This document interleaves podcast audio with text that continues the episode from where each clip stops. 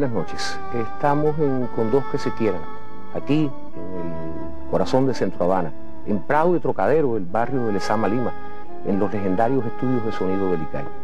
Hoy nos acompaña, no voy a, no voy a, a mentir, es una persona que yo admiro, que quiero y que ha sido a lo largo de más de 40 años mi amiga. Una de las más grandes actrices que ha tenido Cuba, que tiene Cuba en este momento, de teatro, de cine, de televisión, una mujer bella, expansiva, alegre, Adria Santana. Mi niñita querida. A lo Virgilio Piñera. Así es como está. Todo, mi niñita querida. Así es como va. Eh, yo no voy a mentir, acabo de decir que soy amigo tuyo, por tanto no te voy a preguntar, ¿dónde naciste? No, yo sé que tú eres de Las Tunas, que tú eres de Victoria de Las Tunas. Pero lo que yo no sé es cómo era la Victoria de Las Tunas de tu niñez. Bueno, a ver, yo nací en una casa que cuando había ciclones me daba mucho miedo porque las paredes se movían un poco. La casa no estaba muy buena, evidentemente. Y eh, yo provengo de una familia comunista que no da más. Todos, mi padre y mi madre se conocieron en reuniones de la juventud. Entonces, como la casa de mi nacimiento eh, que estaba en la calle Lico Cruz, eh, pues era la oficina del Partido Comunista. Un día a las 4 de la mañana, yo tendría, no sé, eh, muy pocos años, quizás 6, 7, porque yo, yo creo que tenía 9 cuando triunfó la revolución, nací en el 48, así que 59, no, tenía 11, tenía más, más años. Entonces, pues, tuvimos que salir a las 4 de la mañana en un carretón y quedarnos de pronto sin casa. Creo que eso es algo que yo no sé la edad que tendría, pero no lo olvido nunca. Tú sabes, es como quedarte sin recuerdos, ¿no? Pero por lo demás fue una infancia pobre. Eh, mi familia tuvo que decirnos que los reyes eran los padres, porque imagínate tú, no había de qué manera seguirnos la ilusión. Y este y cuando se podía eh, traer algo para de regalo de los reyes, nos traían libretas y lápices, cosas prácticas. Por lo tanto, yo soy una persona muy práctica.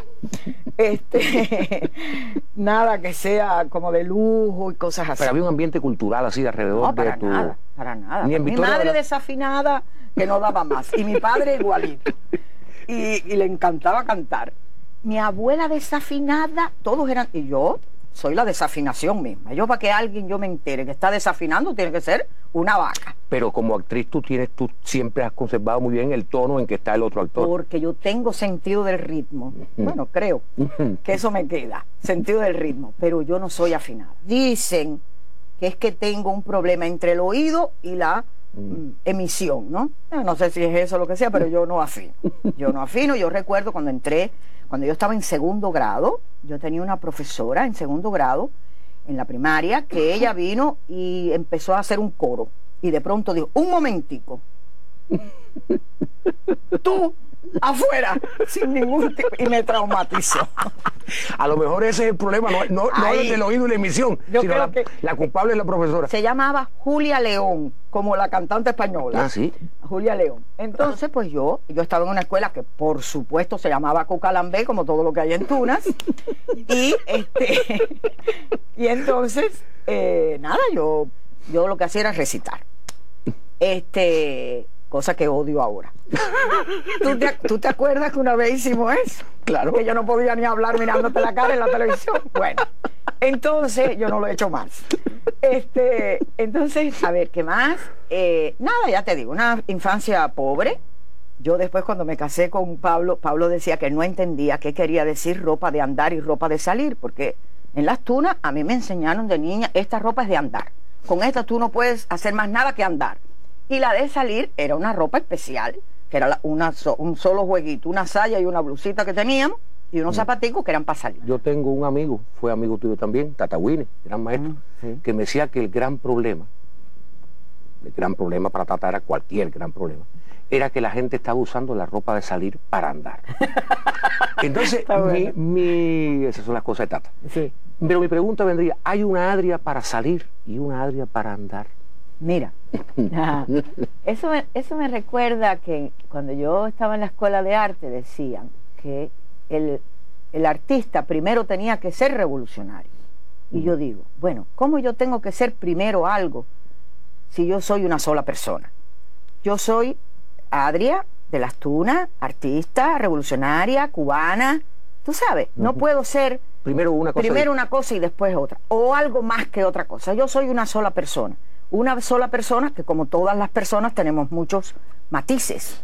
Tenemos cosas malas y tenemos cosas buenas, porque la perfección no existe. Al menos yo no soy creyente, por lo tanto nunca he creído en nada ciegamente. Creo que eso tiene que ver con la ropa de andar y de salir, que mi familia me educaron que las cosas tenían que ser prácticas, que si tú no tienes que comer, tú no te puedes comprar un perfume, tú tienes que comprarte comida. La gente siempre dice, bueno, eh, el amor es importante. Yo creo que el amor es importante. Me encanta el amor. Yo amo muchísimo. Hay muchas cosas, sobre todo mi país. Yo lo amo, con sus defectos y sus virtudes. Pero yo eh, nunca podría decir que yo eh, quiero más esto que aquello. Yo, yo, tú sabes, es, muy difícil dividirte, porque ¿por qué te tienes que dividir además? Claro, claro. ¿No? ¿Y por qué tú le dijiste a tus padres en un momento determinado que, tú te ibas a convertir en huérfana y que ibas a ir a meterte en un Ah, porque mi padre eh, era un machista, sí, pero terrible, con todo lo comunista que era. Eh, y este, él dijo que un artista en su familia era tener una prostituta o una lesbiana o las dos cosas. Él no sabía muy bien. Eh, y además contrarrevolucionaria, porque todos teníamos problemas ideológicos y que él eso en su casa no lo quería. Entonces yo me fui escondida con mi mamá para la escuela de arte a presentarme a las pruebas.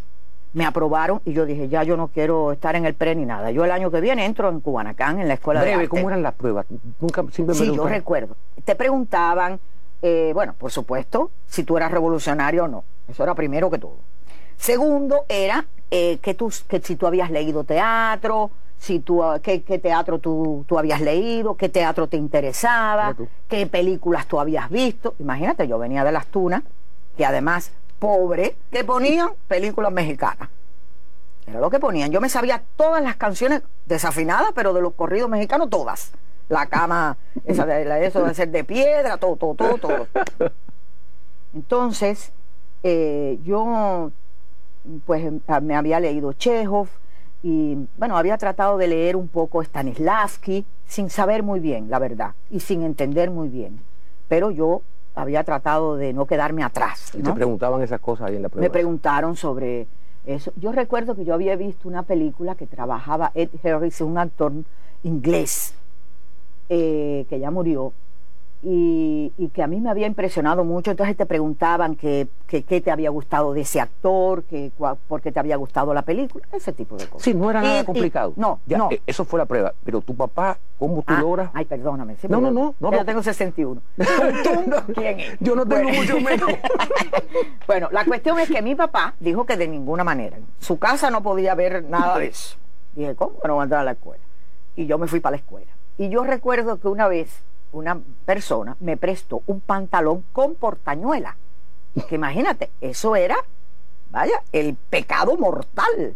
Porque una mujer artista, con problemas ideológicos y con portañuela, por favor, ¿no? Eh, verde con pinta guanábana. Bueno, entonces, este, me entró a golpes y todo. Me dijo que yo no podía entrar en la escuela y yo le dije que yo me iba a ser hija del Estado.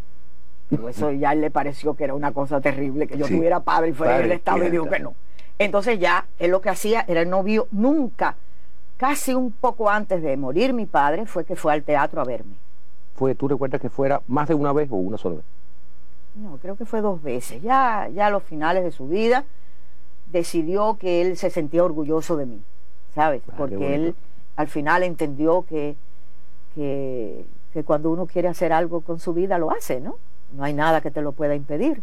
Tú puedes dirigir muchas cosas, pero esto aquí adentro no lo dirige pero nadie. Yo voy a felicitarte, a darte un abrazo, a darte un beso, a decirte, oye, te vi, qué bien. No, él le gustó cuando yo hice una cosa en la televisión que ni siquiera fue buena, pero que él, los vecinos y todo, cuando él iba a buscar el periódico, la gente le decía, Rogelio, Rogelio, su hija la vi en la televisión y eso él le pareció que ya era el sumum de la perfección. ¿no? Bueno, como el Ministerio de Cultura. Yo, yo, cuando yo hacía teatro solo, yo llegaba a la puerta del ministerio yo no podía entrar. Después que empecé a hacer televisión ya entro. ¿Por qué tú crees que hay tanto prejuicio? ¿Por qué hay prejuicio con los las actrices y los actores de teatro con respecto a la televisión Yo no creo que sea prejuicio, yo creo que es sencillamente desconocimiento, porque se dice, y se dice todavía, que la gente de teatro es, eh, no sabe manejar el medio de la televisión y el cine. ¿Pero por qué? Por los niveles de voz, por, la los niveles gran de voz, gestual. Exacto, por gestualidad, por toda una serie de cosas. Yo creo que no es tan lejos de la verdad, porque yo creo que el actor, yo recuerdo que Raquel Revuelta, cuando se hizo la Casa Vieja, cuando ella la hizo, ella nos enseñaba en la escuela que había, hay un bocadillo que ella decía, mira, blanco como la leche. Ella hacía Laura. Y ella dice, en el teatro tú tienes que decir, mira, blanco como la leche. Pero en la televisión no, tú tienes que decir, mira, blanco como la leche.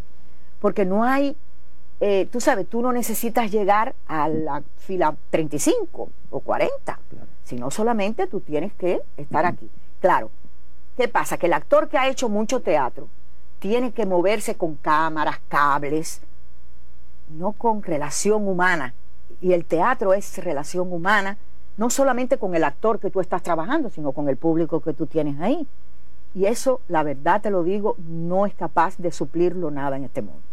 ¿Tú te sientes una actriz de teatro? Sí, yo sí, yo soy una actriz de teatro. Yo eh, creo que ahora me estoy defendiendo un poco mejor, pero no lo manejo como lo manejo, como manejo el teatro. Y no quiere decir que el teatro lo maneje, ay, que yo soy la reina del teatro, no, pero yo conozco, pero yo conozco el escenario, ¿sabes? Yo sé cómo moverme en un escenario. Tampoco quiero ser orgánica, entre comillas, porque creo que hay actores que por ser tan orgánicos no son nada. ¿No? Y yo creo que eso tampoco es así. Yo creo que el actor tiene que proyectar verdad, humanidad, eh, lo que sea, a través de tu personaje, ¿no? A través de otro ser humano, porque eso es lo rico que tiene el actor, que conoce y sabe y te abre un poco la manera de entender a las personas y todo, conocer otros seres humanos, que es con lo que nosotros trabajamos. Nosotros trabajamos con seres humanos. Y eso yo creo que el teatro te da la posibilidad de hacerlo profundamente. ¿Y no te, no te sientes a veces, eh, no sientes algún tedio de hacer un mismo texto todos los días? ¿O tú piensas que cada función es diferente aunque tengas que decir lo mismo? Claro, yo no me da ningún tedio, todo lo contrario. Yo digo, ay, mi madre, mañana, ahora mañana yo voy a poder resolver lo que no resolví hoy. En la televisión no, ¿viste? Pues en la televisión, después que ya se filmó, ya no tienes esa posibilidad. Bueno, es lo que uno hace con la vida, ¿no? El uno que hace con la vida. O sea, todos los días amanece y todos los días oscurece. El asunto es como uno se lo proponga cada día. Ahora voy a volver a la ENA, porque ahí hay una cosa que a mí me. Bueno, siempre ha sido. Tú ahí conoces a Pablo. Sí. A Pablo Menéndez. sí. Eh, a Paul. a Paul, a Paul. Tú eres un poquito mayor que él, eso no tiene ninguna importancia porque es bien poquito. Pero Casi cuatro años. Pero lo, es nada. Ah. Lo curioso de eso es yo que, estoy claro, más bonita que él. los dos son bonitos, vamos a darlo así, ¿para qué? ¿Para qué? Para que él diga, oye, yo estoy más bonito. Dejemos eso más. Pablo es una persona que se da a respetar. Ahora, lo que me llama la atención es, en la época aquella, una muchacha de las tunas, novia, y después casada con un americano y menor. Eso no te trajo... Bueno, sí, menor de edad. Menor de edad. Sí fui una saltadora de cunas. bueno, mira, yo fue, tú sabes, yo no me di cuenta. Yo, yo no me di cuenta. Yo ah, no me daba cuenta que no estaba bien visto que yo me casara con un extranjero y norteamericano. Ojo ahí, manitos atrás, está Porque no era de ningún otro país, Estados Unidos, que es como el ombligo del dolor. Entonces, ¿qué sucede? Que yo nunca fui consciente que era un problema. Bueno, nunca quiero decir hasta que me lo hicieron consciente. Yo empecé la relación con Pablo bien, me encantaba. Yo el día que lo vi haciendo trabajo voluntario sin camisa, caí en, tú sabes, en plancha. En, plancha caí. Entonces, yo dije, ay Dios mío, ¿qué es esto? Bueno, entonces yo, eh, pero yo no tenía ninguna relación con él, porque las mujeres le caían atrás y todo, y yo he sido, aunque no lo parezca, siempre un poco tímida cada vez menos, pero cuando aquella era muy tímida. Y por ahí empezó un poco la relación sin, eh, sin nada sexo ni nada de eso, porque en aquel momento no era, no, no se hacía, es decir, tú no conocías a una persona y ahí te acostaba, no es como ahora, ¿no? Que me parece ahora realmente más honesto. Entonces, este, pasó el tiempo, entonces él iba, me, me buscaba en el tea, en el, en el albergue, me llamaba. ¿Pero cómo se comunicaban? Ah, eh, bueno. Porque él hablaba, él llegó hablando español aquí a Cuba. No, no, no. Él, él, él, supo la palabra caliente cuando en México, viniendo para acá, cogió un plato y el tipo le dijo, está caliente. Y él no entendió y se quemó los dedos. Él entendió caliente para toda su vida. No, él no sabía, pero tú sabes, eso no hay que saber. no hay que saber. tú miras, tú te sonríes, etcétera, etcétera. Bueno, te voy a enseñar. Sí, sí. sabe. Bueno, entonces, ahí no hay que tener, ahí no hay que saber gramática. No, no, no. Entonces, bueno, nada, pues empezamos más o menos, salíamos. Él cuando eso se quedaba los fines de semana en casa Estela Bravo, porque él no tenía familia aquí. Y Estela realmente lo, acogía el fin de semana para que él no tuviera eh, quedarse en el albergue, ¿no? Entonces nos fuimos un día para la piscina, el Sierra Maestro, maestra, y ahí nos cogimos la mano, nos miramos, empezamos a besarnos, papá, y ya, y después íbamos y nos sentamos en el parque de 20, de Quinta Avenida y 20, y todo. Y eh, eh, nosotros, la escuela de nosotros iba a la isla de Pino. A veces íbamos un mes, a veces dos meses, a veces tres meses a hacer trabajo voluntario allá. Yo hice de todo, desde abrir huecos, eh, darle brillo a las toronjas para la exportación, en unas máquinas que no te puedo explicar, que son máquinas de cuando, vaya, Sí, sí, de cuando se inventó la toronja. Exacto, de cuando se inventó la toronja. Abonar las plantas, había, eran unas, unas fábricas que eran unas poleas y tú tenías que pasar las toronjas a mano y hacerle así con un pañito, bueno, hice de todo. Bueno, café, caña quemada, que eso fue lo peor que hice en la vida. Eh, alfabeticé, yo hice de todo por, por mi país y por mí.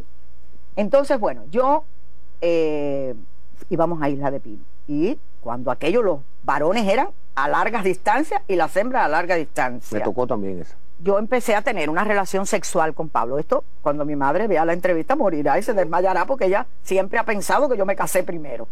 Cosa absurda de la Claro, claro. Bien. Ella lo va a comprender. A veces las personas se quieren, se creen lo que se quieren creer. Bueno, entonces nada, nos casa, cuando nos fuimos a casar, eh, en la escuela había una persona que yo admiraba mucho, que era una tía, que le decían tía de Albert, que se llamaba Gisela, y viene y me dice, ay Adria, ¿y cuándo usted se va? Y yo le digo, ¿me voy para dónde? Dice, bueno, para Estados Unidos. Digo, no, Gisela, yo no me voy para ningún Estados Unidos. ah, porque usted no se casa para irse. Digo, no. Y ahí me di cuenta, todavía me entra un poquito de frío en el estómago, porque yo soy una persona muy digna. Me di cuenta que no solamente Gisela lo pensaba, sino lo pensaban muchas personas. Yo nunca me ha interesado vivir en Estados Unidos. Yo llevo 42 años con Pablo. He ido a trabajar. Trabajé cuatro años en Estados Unidos, no por Pablo, no porque estuviera casada con Pablo, sino por mi propio trabajo. Y, digo, ¿por qué alguien no puede pensar que otra persona eh, sea capaz de amar a alguien sin pedir nada a cambio, sin querer nada a cambio y sin esperar nada a cambio?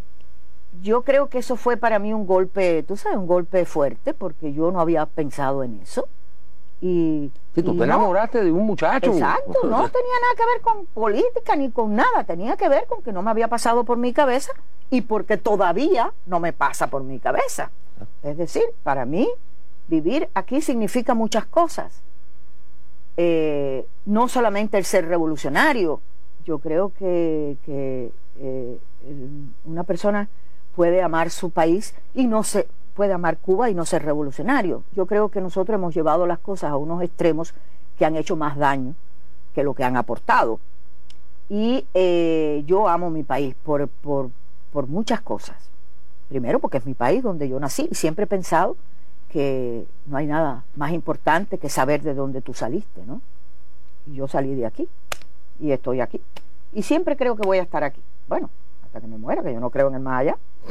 Entonces, este, esos son golpes bajos de la ENA. Pero bueno. Pero la ENA tuvo una cosa maravillosa. La ENA tuvo una cosa que yo no voy a olvidar nunca y que ojalá alguien la retomara y supiera que eso habría que mantenerlo. Cuando aquello, nosotros estábamos muy unidos, los, los plásticos con los músicos, los actores, los bailarines, y yo creo que, eso nos, nos enriqueció, nos enriqueció. Yo creo que uno es mejor en lo que uno hace si uno tiene una perspectiva más amplia de lo que te rodea.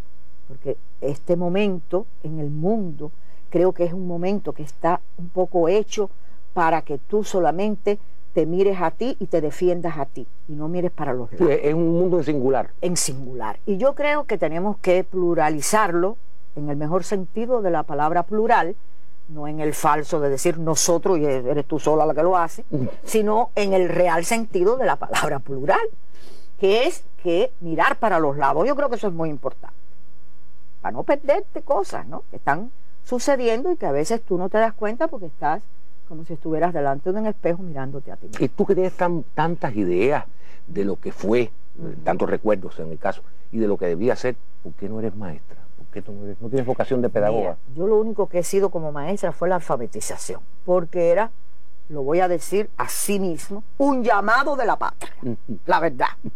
Porque que también me fui escondida, porque mi papá dijo que yo, mi hermana sí, pero yo no. A mí me gusta a ver, ¿cómo te puedo explicar? En un montaje, hablar con la gente joven, con los actores jóvenes y con los viejos y discutir contra, yo creo que por aquí, yo creo que por allá. Tú sabes, ese tipo de que es como un enriquecimiento del uno al otro. A mí me han hablado para ir a dar clase al aire, pero eh, te lleva mucho tiempo. Yo lo, lo digo egoístamente. Yo quiero ser actriz, a todas, todas y creo que no me queda mucho tiempo. Y por lo tanto, el tiempo que me queda, yo quiero ser actriz, no quiero ser ni directora, ni nada. Entonces, ¿qué sucede? Que te dicen, vamos a ser maestra. No, no tienes que llenar planilla y después te pasas la vida llenando planilla, yendo a reuniones y perdiendo mucho tiempo. No me interesa perder tiempo.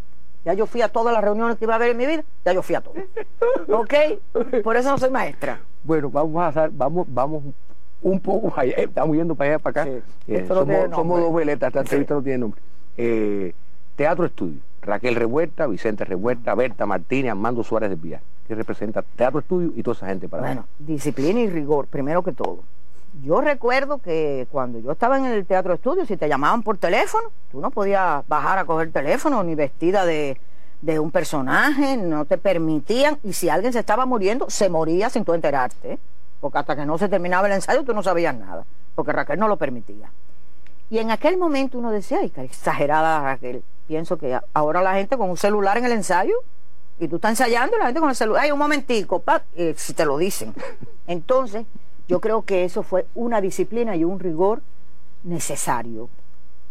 Yo creo que tanto Armando Suárez del Villar, mi primer premio nacional de teatro, mi primer premio nacional, quiero decir, premio, no que yo tenga el premio nacional de teatro, déjame aclarar eso, no, no, mi primer premio de actuación eh, a nivel nacional fue Santa Camila, que la hice el otro te lo debían dar ya. El otro te lo debían dar ya. hay mucha gente que se lo merece, uf, diez mil veces. Pero, pero se lo dan al grupo, porque por ejemplo la posibilidad que tiene un actor joven con talento, si van, si van por escalafón de edad, no tiene sentido, sería bueno decir, bueno, a ver, de aquí a acá toda esta gente, pero es un criterio mío, yo no te para el criterio aquí. Sí, Bueno, este, no, sí, además es delicado, delicado. Bien, entonces, este, pues hice con, con Adolfo y Aurador, que no lo voy a olvidar nunca, porque imagínate, lo que yo pienso que es un actor estrella. Yo recuerdo que yo tenía un ensayo general de Santa Camila. Yo era la tercera actriz, Verónica Lin, Isabel Moreno y yo. A mí me estaban dando el chance Vamos a empezar por ahí, pues yo no era, yo empezaba a hacer así. a mí me estaban dando la oportunidad. Y el actor que iba a doblar, a hacer el, el Nico conmigo, era un actor joven que también le estaban dando la oportunidad, decidió ese día, la noche anterior, beber y no fue al ensayo. Bueno, llegó muy tarde. Y Adolfo Yaurado, que ya había hecho todo el cine cubano de este país y todo el teatro de este país, ¿eh? fue al ensayo a verme, a esta idiota que empezaba allí y que nadie sabía qué yo iba a hacer con aquello. Y me dijo, Adria, si tú quieres, como no ha venido, para que tú no pierdas tu único ensayo general, yo lo hago contigo, te podrás imaginar. Qué Literalmente lo que me sucedió, yo no lo puedo decir aquí. Bueno, entonces yo dije, Dios mío, tú sabes, y ensayé con él y le dije a Armando, Armando, si viene el otro actor tarde, no interrumpas el ensayo porque no voy a ensayar con él. Entonces, eh, Armando para mí trae, trae, tú sabes, ahora cuando le dieron su premio nacional fue tan maravilloso, porque digo, coño, tan merecido, fue un hombre que salvó el teatro cubano del siglo XIX, que nos, hizo recordar que Milanés había sido dramaturgo, eh, etcétera, etcétera, Trudis Gómez de Avellaneda, etcétera, etcétera, etcétera. Bueno, entonces yo, eh, Berta Martínez, hice Bernarda Alba y Bodas de Sangre, que son, tú sabes, como cosas inolvidables. Eh, con Héctor Quintero, que hice Contigo Pan y Cebolla, que hice algo muy serio, que fue una obra que nosotros a las 11 de la noche venía la luz y como el público no se había ido, teníamos que empezar a esa hora. Raquel y Vicente. Y Raquel y Vicente, que fue, bueno, fue Raquel mi profesora y Vicente en cierta medida mi profesor también, y que son personas que yo, tú sabes, son para mí como, yo siempre digo que qué pena que Raquel, este, que hizo todo por el teatro, que dejó tantos eh, privilegios por el teatro, porque el teatro es sacrificio, este, y que sin embargo no haya sido recordada todo lo que tiene que ser recordada Raquel. Yo creo que hizo tanto por los artistas, tanto por los actores. Y por los músicos, por nosotros también. Y también yo creo que, bueno, ella trajo a Marta Valdés al, teatro para que tuviera, tú sabes, para, para de asesora musical, eh, grupos musicales que iban a tocar en vivo allá. Yo creo que ella fue una mujer que luchó mucho por los artistas y que sin embargo no creo que tenga el lugar que se merece. ¿Tú conoces a Estorino, a Belardo Estorino, cuando la discreta enamorada o ya tú lo conocías? No, no, cuando la discreta enamorada. Pero eso no fue una buena relación. No, no, no, no me digas. Él amaba entrañablemente a Natilde de Paula, una actriz brasileña. Él pensaba que ella era un genio y los demás no existían. ¿Verdad? Oh, sí. Yo sufrí, porque figúrate, ya te conté que yo soy desafinada, y había un director, de creo que era director de la orquesta de televisión, se llama Pérez Pérez, que decía que yo sí cantaba. Y Estorino decía, él dirá que tú cantas porque tú le gustará, porque tú no cantas. en fin, que me llevaron a la una y mi mula. Pero bueno, me sirvió. Yo a veces, tú sabes, me daba, me ponía nerviosa ir al teatro estudio. Bueno, yo había conocido a Estorino, pero a distancia, porque él y Raquel habían dirigido, tú sabes que, bueno, Estorino estuvo prohibido sus textos, no se podían publicar, etcétera, etcétera, y Raquel lo llamó al teatro, Estorino nunca había dirigido, lo llama para que sea codirector, para que él tenga, esté dentro del teatro, aun cuando no se pueda poner sus textos. Entonces Estorino entra a trabajar con Raquel y a dirigir una obra, ahí yo empecé a trabajar con Estorino, pero Después hicimos eh, Los Pequeños Burgueses de Gorky, pero no, no, no se estableció una relación. Realmente nuestra relación se establece cuando hacemos ni un sí ni un no. Yo empecé en ni un sí ni un no haciendo la otra.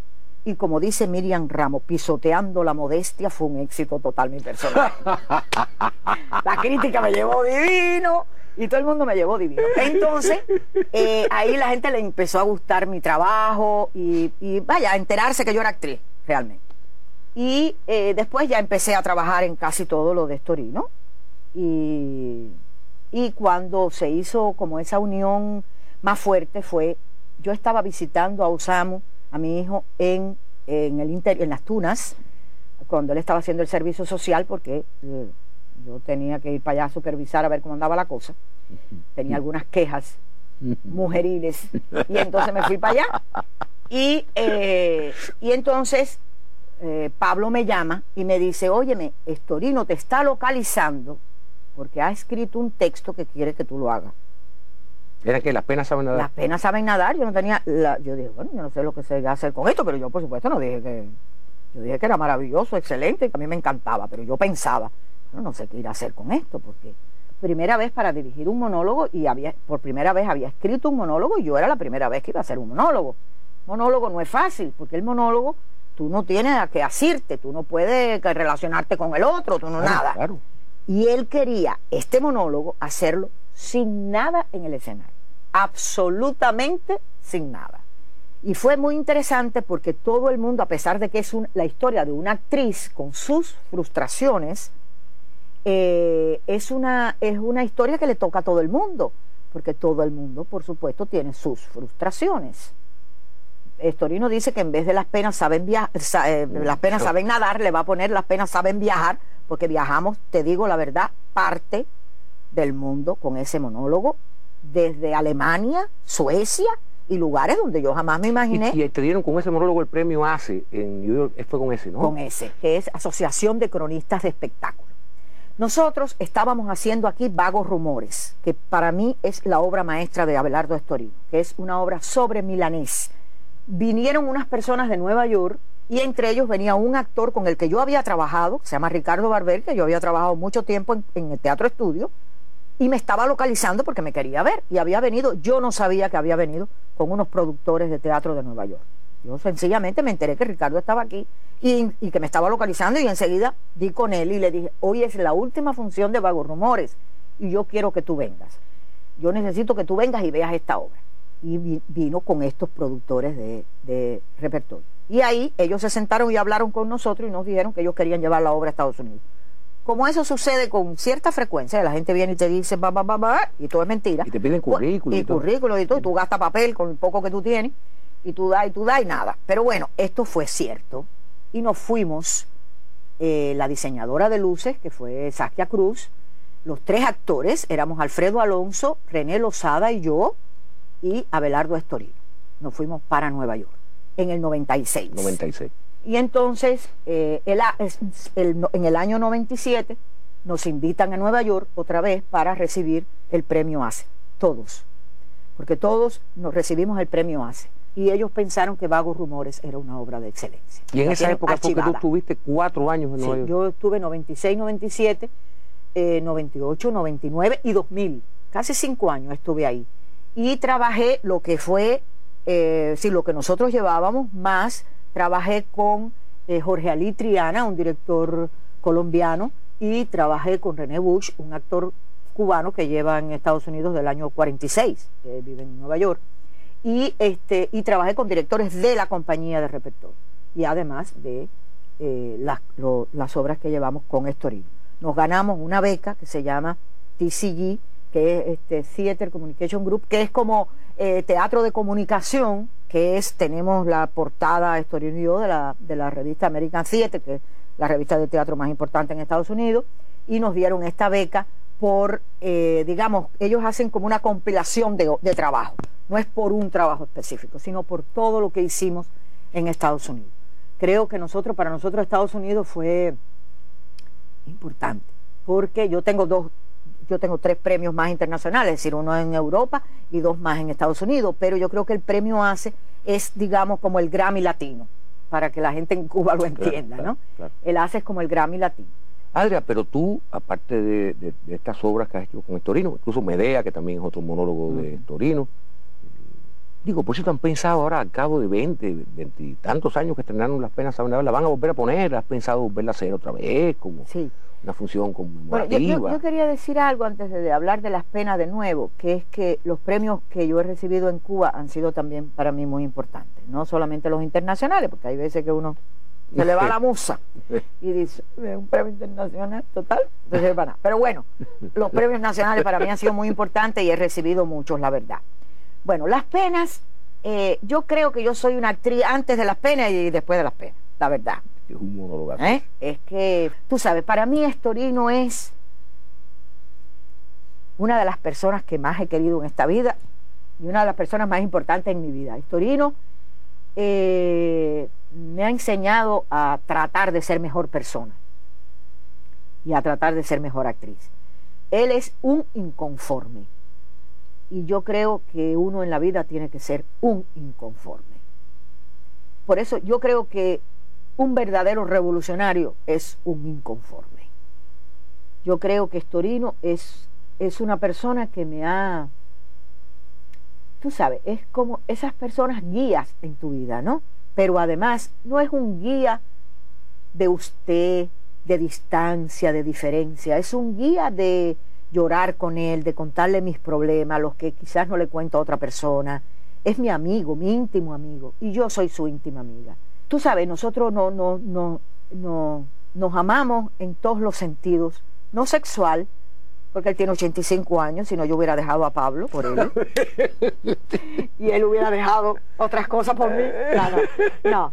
Pero sí, yo creo que pero ha él sido... pero él ha dicho, él ha dicho que también es tu esposo. Dice, Pablo, espérate, sí, ella sí, también. y él llama a la casa y dice, Pablo, por favor, que quiero hablar con mi mujer. Se ponen así. Y Pablo le dice horrores también. Pero nosotros nos queremos, nos queremos, nos apoyamos, nos necesitamos. Tú sabes, esas personas que tú encuentras en la vida, que es una comunicación casi perfecta, porque hay veces que nos fajamos mucho, nos peleamos, pero nos peleamos para mejorarnos, ¿sabes? Para mejorar. Es, es una de las personas más importantes en mi vida. Y Osamu, hablamos, ya- me hablaste al principio de Osamu. ¿Tú tuviste un solo hijo porque Un tú quisiste? No, porque no había condiciones. Porque no había condición. Yo parí en el año 69. Yo vivía en Lawton, éramos 14 personas en una casa y eh, era difícil. Tú lo sabes porque tú estuviste tantas Sí, yo, veces yo- yo allí. estuve muchas veces y, y yo parí con, con Pablo, tenía 17 años. Yo, Pablo y yo nos casamos, Pablo tenía 15 y yo, 10, y yo 19. Entonces este, di- decidimos que no, no se podía parir más. Pero yo te voy a decir la verdad, Osamu eh, vale por millón. Yo, yo creo que Es adorable, Osamu. no, yo, yo no quisiera un hijo mejor que ese, no es posible, la verdad. Mi hijo, en los peores momentos de mi vida y en los mejores momentos ha estado ahí. Y co- a como de lugar, a veces sin poder, él ha estado ahí. Entonces yo creo que, yo creo que soy una persona privilegiada, porque yo tengo un marido maravilloso, como decía alguien, que no voy a hacer esa historia porque está fuerte, es un bombón. Este, yo tengo un marido maravilloso, tengo un hijo maravilloso, mi familia, mi madre, mis hermanos, todos han sido personas que me han apoyado mucho. Tengo dos nietos que, que los adoro. Entonces hago lo que quiero hacer, lo que me gusta hacer. ¿Qué más? Vivo en el país que me tocó por la libreta, pero no me importa que me haya tocado por la libreta, lo quiero. Entonces yo digo, coño, ¿qué más se le puede pedir a la vida, no? A lo mejor, yo digo, bueno, a lo mejor me hubiera gustado hacer más cine, pero mira, ahora yo hice Casa Vieja con, con Lester y, y me alegró tanto haber hecho una película con, con esta obra, porque es una obra de Es de Estorino, Torino también, claro. es una obra que conozco, es una obra que, que te estaba diciendo, yo hice Lisa hace dos años, tres años que me gradué, y, y, este, claro, todo el mundo me dice, Adri, usted haga un trabajo sobre la obra de Estorino, porque a mí, si alguien quiere pedirle algo a Estorino, una entrevista a Estorino, me llama. Adri, ¿usted cree que usted le pudiera decir Hasta a yo- Estorino hasta yo te que dije. si yo puedo hacer la entrevista? Porque a veces... Eh, este, tú sabes que yo, yo digo que yo, yo no puedo pedirle más a la vida, yo soy un ser privilegiado, porque eh, Pablo dice a veces, y es verdad, que cuando tú le preguntas a un cubano, bueno, pero ¿cuál es tu trabajo diario? Dice, ¿músico? ¿Yo soy músico? Sí, sí, pero ¿qué, ¿qué tú haces en el día? Yo soy músico, porque tú no puedes hacer eso a veces en países capitalistas, donde tú le preguntas a una persona, ah, tú eres músico. Sí, pero yo en el día hago, soy editor o, o, o cuido abrigos en un restaurante, o soy albañil, o pongo losas, o manejo un taxi, porque no necesariamente las personas pueden vivir de lo que quieren vivir y de lo que les gusta vivir y de lo que necesitan vivir, ¿no? No es todo el mundo, porque hay personas en el capitalismo que viven maravillosamente, no vamos ahora a decir que los pobres todos están mal, no es cierto. Claro, claro. ¿no? Yo creo que nosotros aquí tenemos ese privilegio, mal que bien, eh, con el salario mísero que tenemos, pero nosotros vivimos de lo que queremos hacer, de lo que necesitamos hacer y de lo que nos gusta hacer. Nosotros, yo y todos, todos nosotros que estamos aquí, ¿no? Entonces yo soy un ser privilegiado. Bueno, yo, yo siempre tengo, ya estamos ya en el final del programa, yo, yo siempre normalmente busco una manera de que el invitado me hable de Cuba. Tú has estado hablando de Cuba desde el principio de la entrevista hasta el final de la entrevista. Entonces yo creo que la manera más sencilla de despedirte es decirte, gracias Adria, que es una manera de decir, gracias Cuba. Gracias. Te adoro, mamá. te Gracias, adoro, te gracias. quiero mucho. Y además otro privilegio es haber estado aquí. Con dos de la misma celda, o del mismo andén.